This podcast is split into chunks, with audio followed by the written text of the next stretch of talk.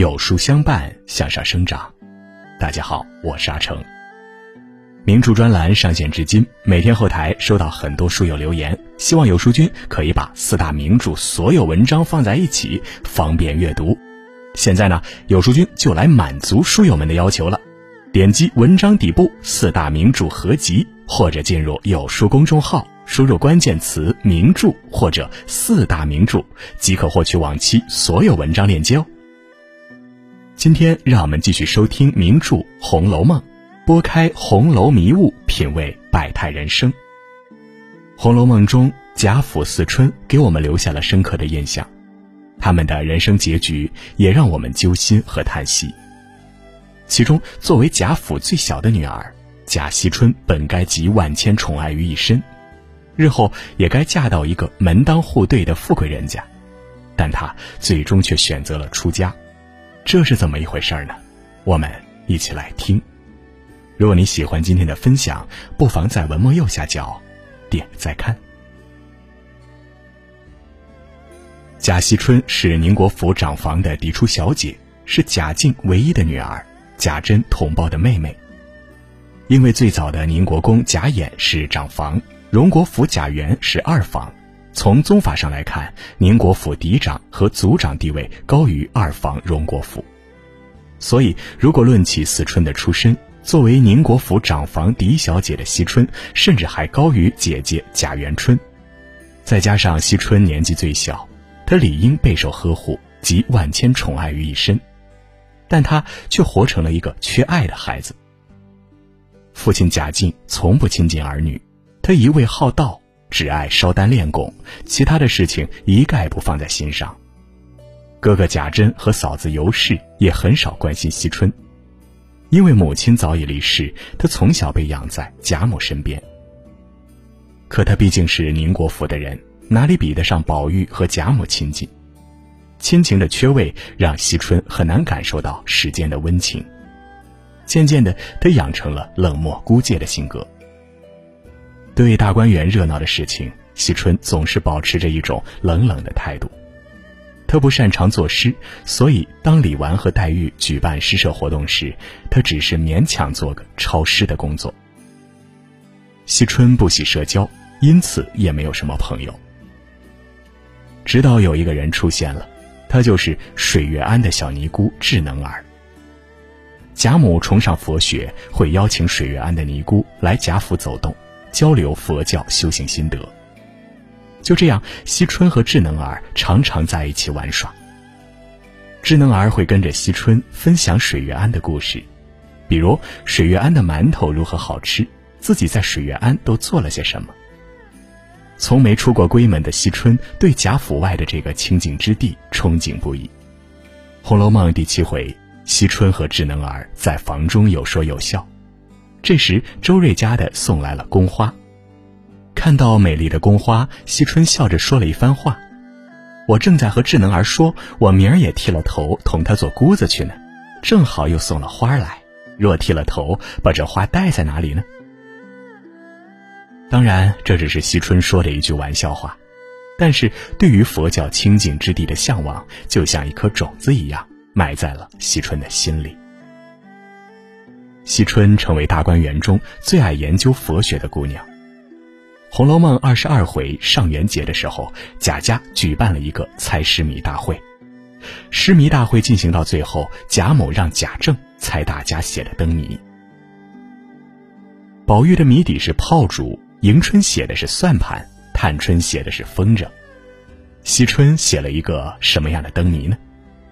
先看谜面：前身色相总无成，不听灵歌听佛经。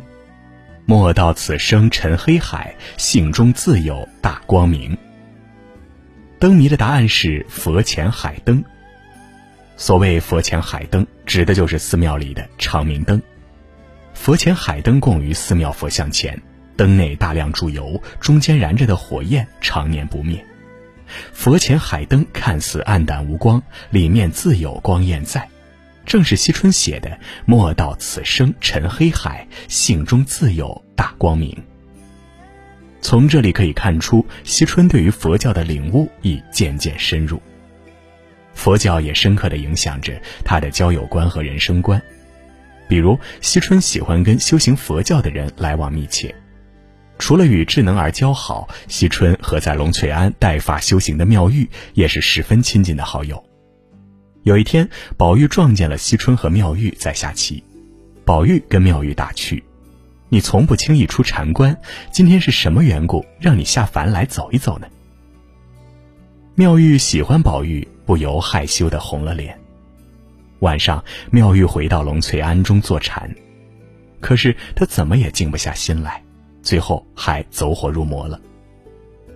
看到妙玉的一系列反应，惜春没说什么，但在心里，他并不认可妙玉的修行。惜春在心里做了一个判断：妙玉虽然洁净，但她尘缘未断。他还下定了决心：可惜我生在了这种人家，不便出家。我如果出了家，哪里会让邪魔缠绕我？我一定会一念不生，万缘俱寂。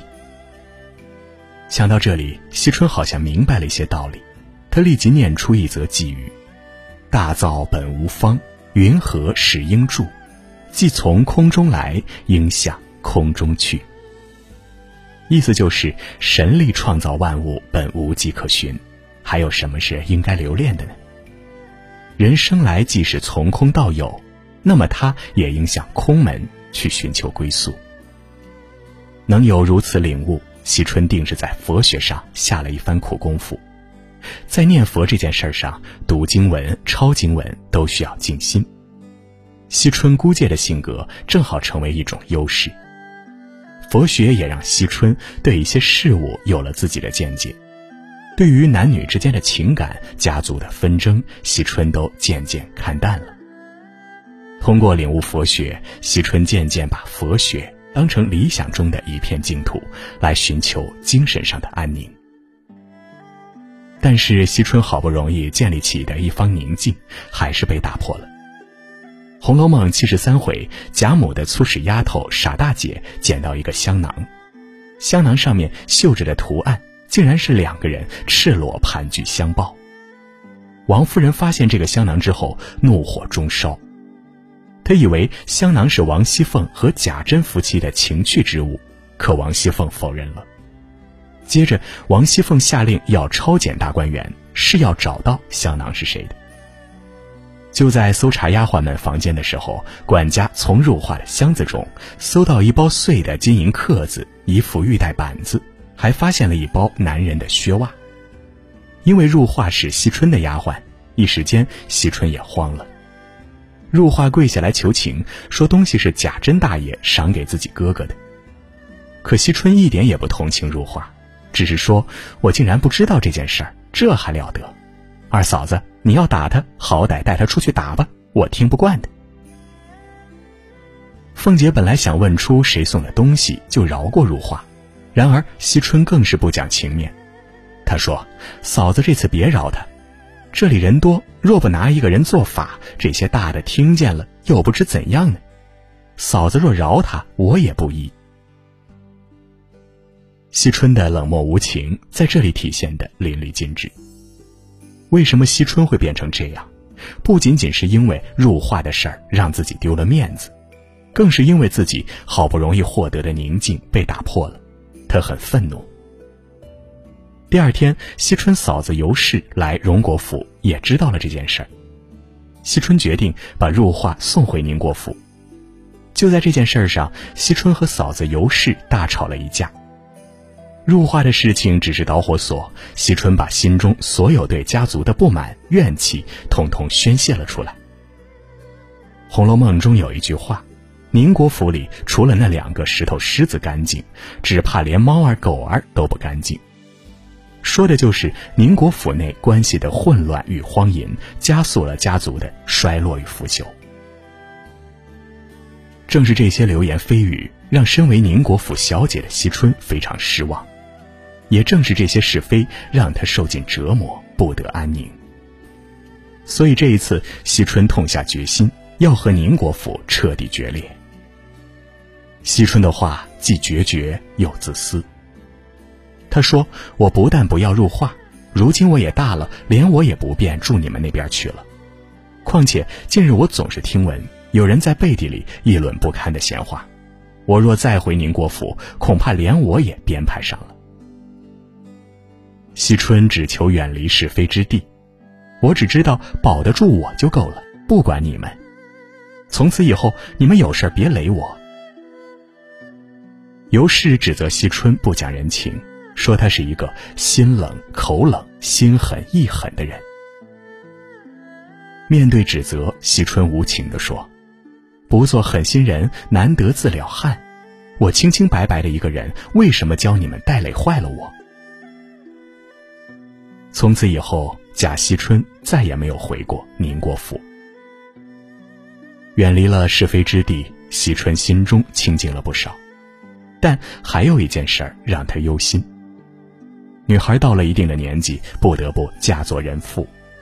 可是姐姐们的人生悲剧让她心痛不已。元春死于宫廷斗争，迎春被中山狼孙绍祖虐待而死。探春远嫁海南镇海统治周家，反观自己，又如何在败落的家族中生存下去呢？这天下还有哪里有一处清净之地容得下自己呢？无奈之下，惜春放弃嫁人这条路，选择斩断红尘，遁入空门。正如《红楼梦》诗云：“看破三春景不长，缁衣顿改昔年妆。”可怜绣户侯门女，独我青灯古佛旁。惜春出身富贵，却选择出家，最终她为自己在尘世间找到一方净土，为自己寻得了一条出路。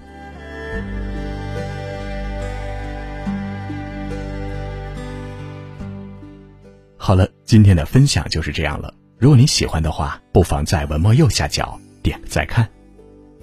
拨开红楼迷雾，品味百态人生系列正在连载中。明天我们要讲的是王子腾的故事。想知道更多红楼精彩故事，每天记得准时来收听哦。书友们读完之后，记得去文末点击四大名著合集图片。在这个碎片化的时代，你有多久没读完一本书了？长按识别文末二维码，免费领取五十二本共读好书，每天有主播读给你听哦。